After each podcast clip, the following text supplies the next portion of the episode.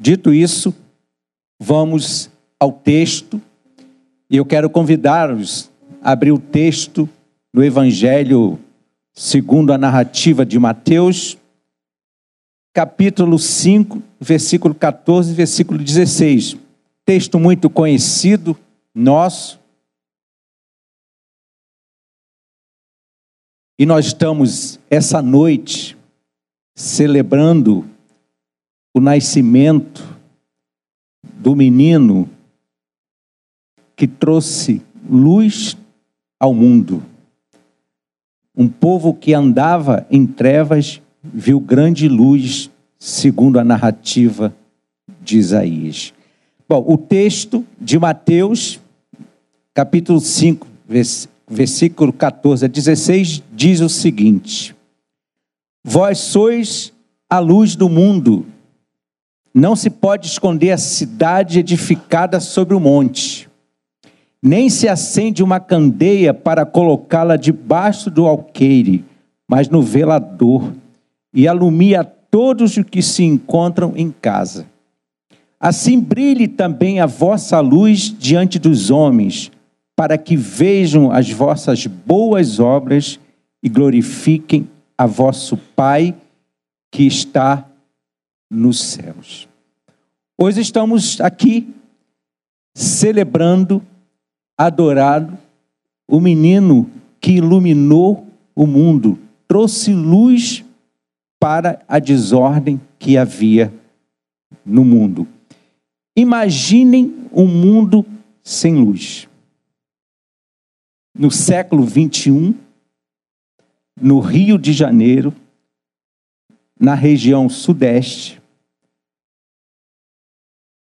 em alguns lugares, a gente nem consegue imaginar um mundo sem luz.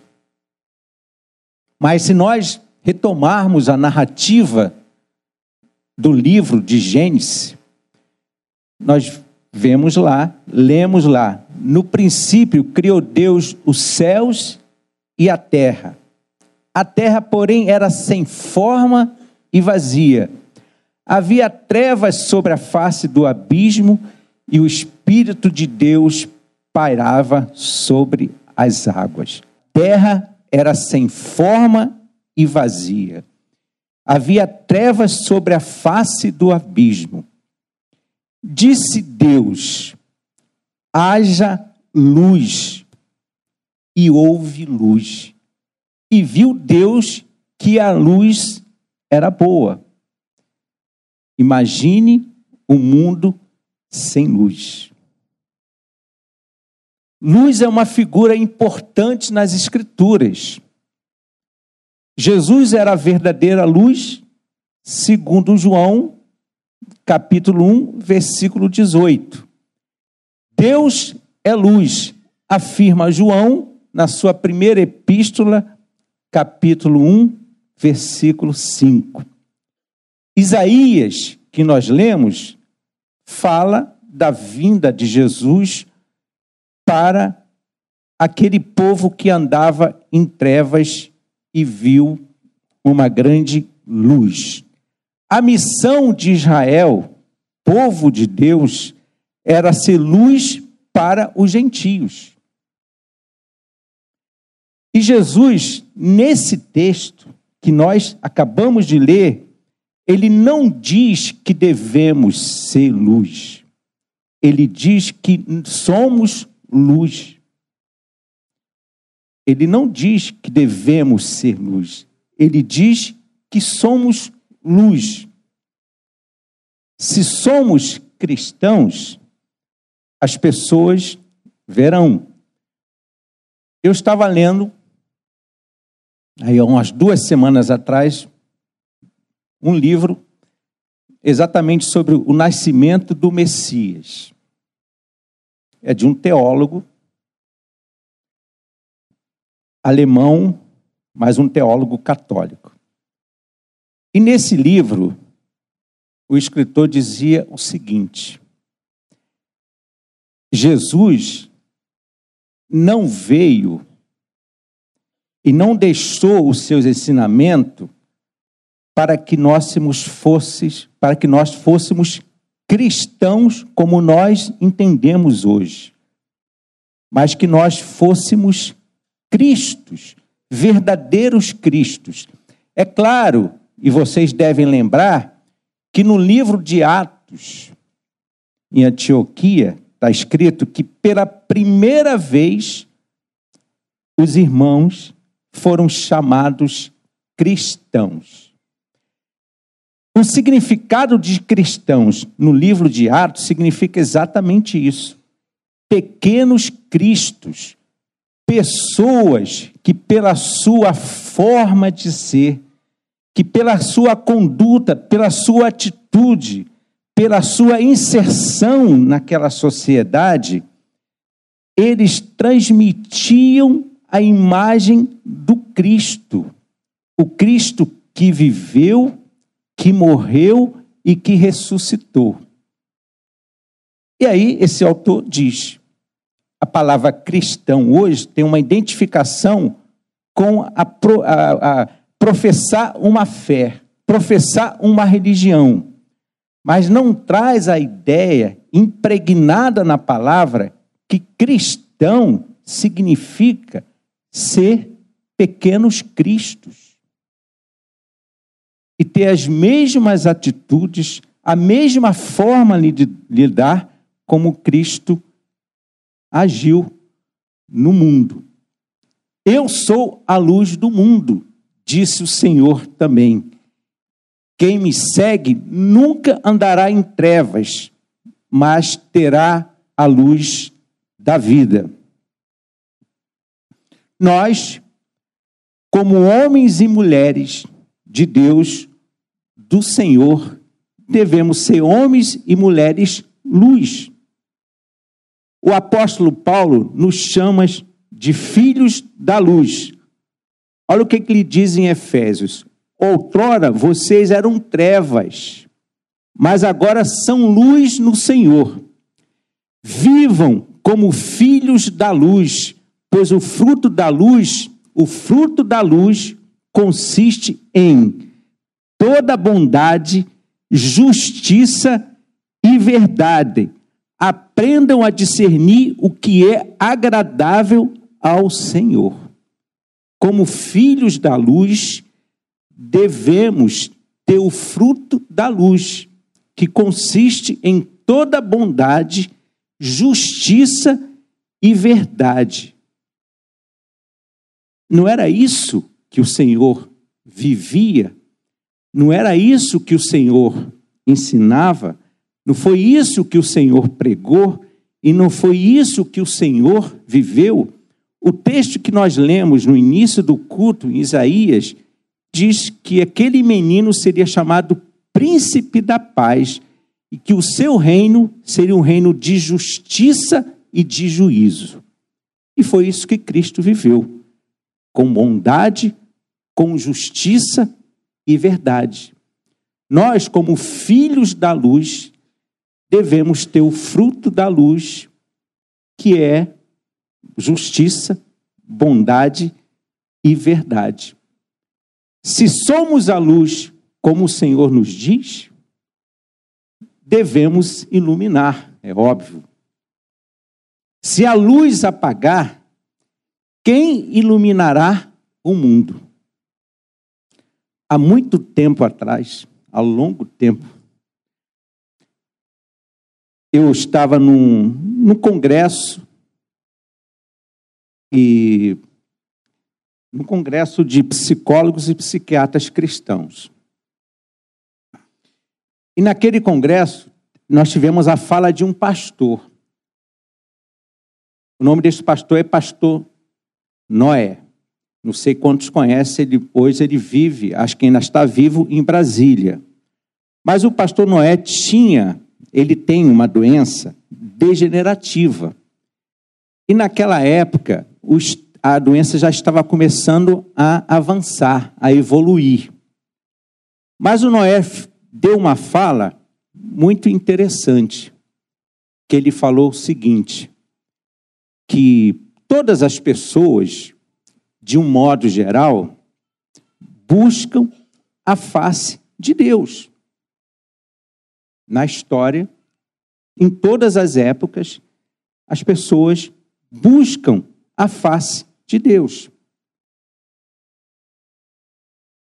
E chegou o um momento da história que alguns presenciaram a face humana de Deus em Jesus. Ok, aí ele perguntou, mas Jesus não vive mais entre nós. Onde e como as pessoas, a humanidade vai, porque continuam buscando a face de Deus.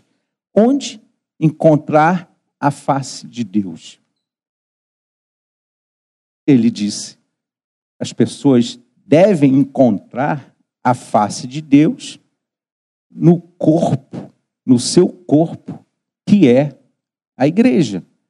Então, a igreja do Senhor, que ele chama que nós somos a luz do mundo, deve resplandecer a luz que foi Jesus e resplandecer o rosto, a face humana de Deus.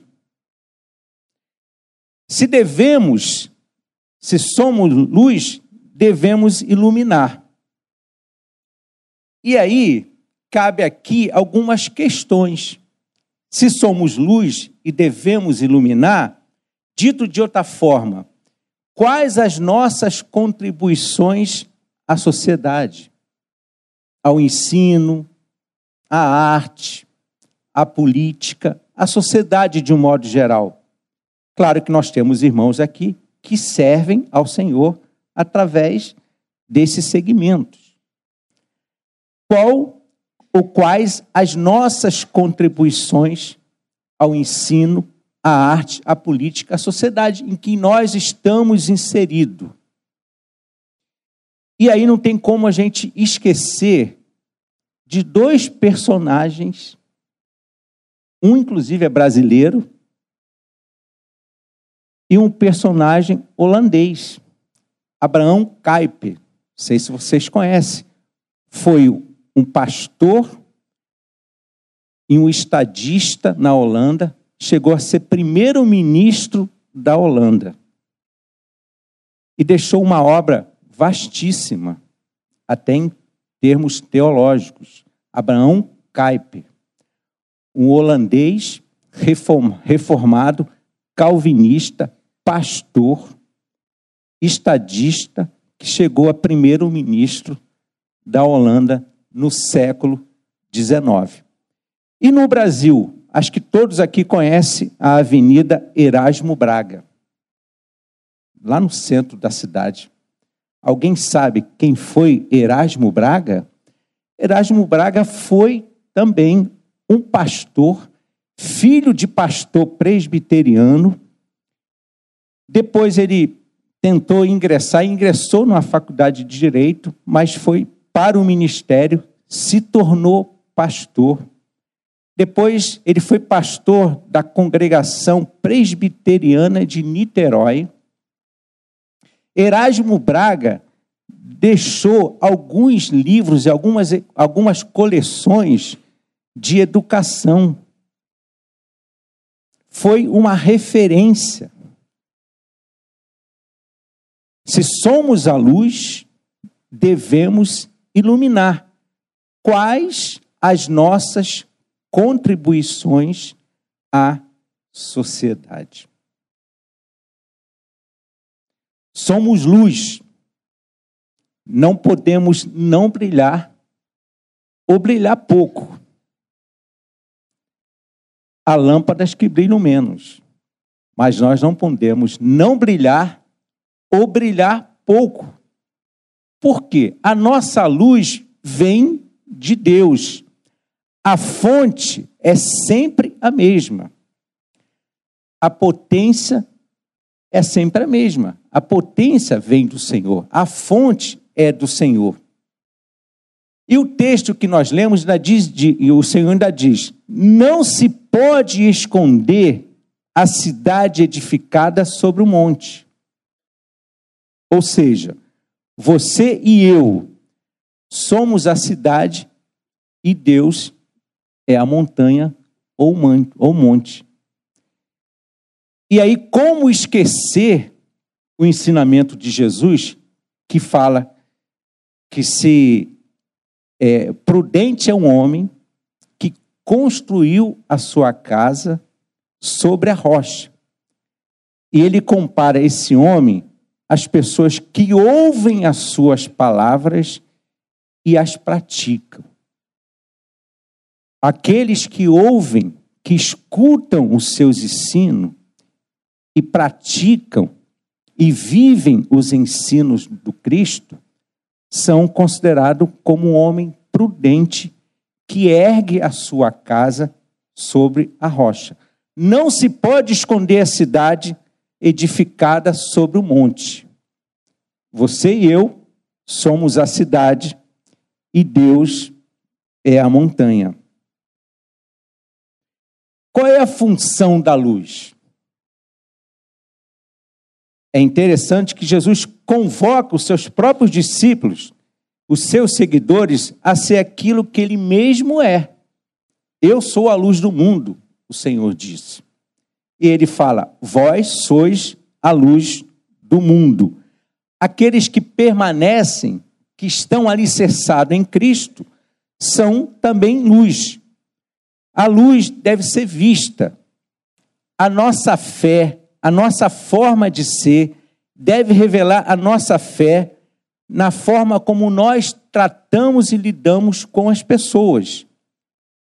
Uma das funções da luz é dissipar as trevas. Por isso que a luz deve brilhar no mundo. João também diz que o mundo jaz no maligno. A luz dissipa as trevas e a luz deve brilhar no mundo. O resultado da luz deve permitir que as pessoas vejam as nossas boas obras e glorificar a Deus. John Stott diz o seguinte: as boas obras encarnam as boas novas do seu amor que nós proclamamos. Ele, John Stott resume a função do crente da seguinte maneira: Jesus chama os seus discípulos para exercerem uma influência dupla na comunidade ou na sociedade. Aí ele diz: uma influência negativa, quando ele fala assim, quando Jesus diz, né? Vós sois o sal da terra. É uma influência negativa, porque qual é a função do sal? Impedir a deterioração de algum produto. Se nós somos o sal, devemos impedir a deterioração da sociedade.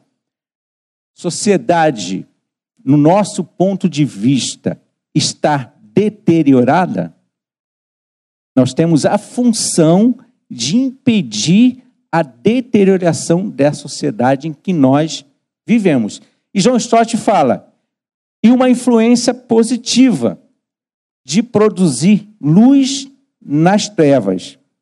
Então, nós temos duas influências: uma negativa, que é impedir a propagação do mal, e outra é promover a propagação da verdade, da beleza e da bondade. John Stott fala a respeito desse texto. Bom, no início do capítulo 5, nós lemos os versículos 14 e 15, mas no início do versículo do, do capítulo 5, que nós chamamos de sermão do monte, sermão da montanha, o primeiro versículo diz o seguinte: Vendo Jesus as multidões, subiu ao monte e ele passou a ensiná-los, dizendo. Aí ele começa, né? Bem-aventurado, ele tem as bem-aventuranças. Entre outros ensinamentos e afirmações, Jesus afirmou: Vós sois a luz do mundo, vocês não devem ser a luz do mundo, vocês são a luz do mundo. Deus acredita, Jesus acredita mais na gente do que a gente imagina. Essa, na verdade, é uma palavra de encorajamento e uma palavra na moda de resistência. Vós sois a luz do mundo. Ele acredita mais na gente do que a gente imagina. É uma palavra de encorajamento e de resistência. Por quê? Aí nós temos algumas outras questões aqui. No contexto desses ensinamentos, a gente tem o Império Romano.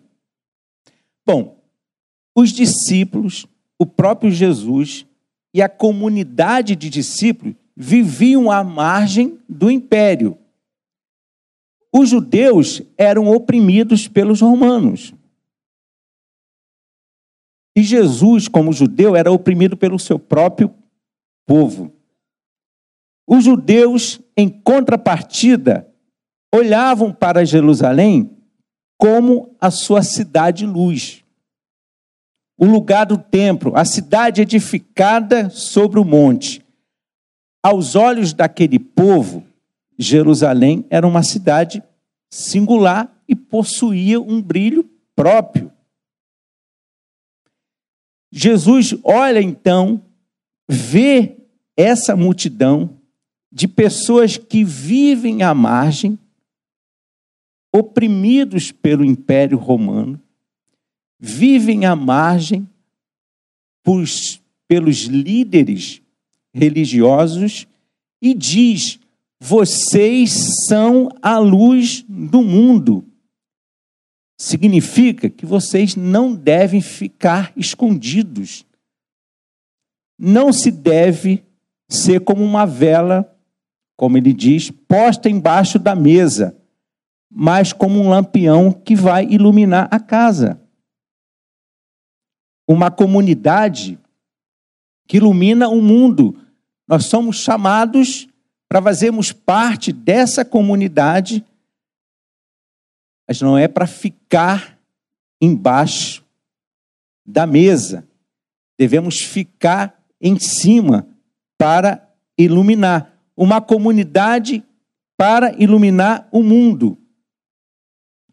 Jesus está ensinando que, enquanto comunidade da fé, que enquanto comunidade que resplandece a luz de Cristo, vós sois a luz do mundo, devemos acreditar na esperança e na mudança do mundo. Não devemos acreditar que a mudança, que a transformação da sociedade vai se dar através de instituições. Instituições políticas, instituições privadas, instituições religiosas. A transformação da sociedade vai se dar através das nossas ações, das nossas atitudes como luz do mundo, do poder que, emana do próprio Senhor. Como eu falei, Deus acredita mais na gente do que a gente imagina. Deixe a sua luz brilhar, meu irmão e minha irmã. Deus acredita muito mais em você do que você imagina. Deixa a sua luz brilhar. Deixe que as pessoas encontrem o amor de Deus em você. Jesus é a luz que nos ilumina e você é a luz que ilumina o mundo. Os cristãos são luz do mundo porque trazem para o mundo a luz de Cristo. Como não lembrar de Provérbios, né? Eu quero deixar essa palavra com vocês, meu irmão e minha irmã.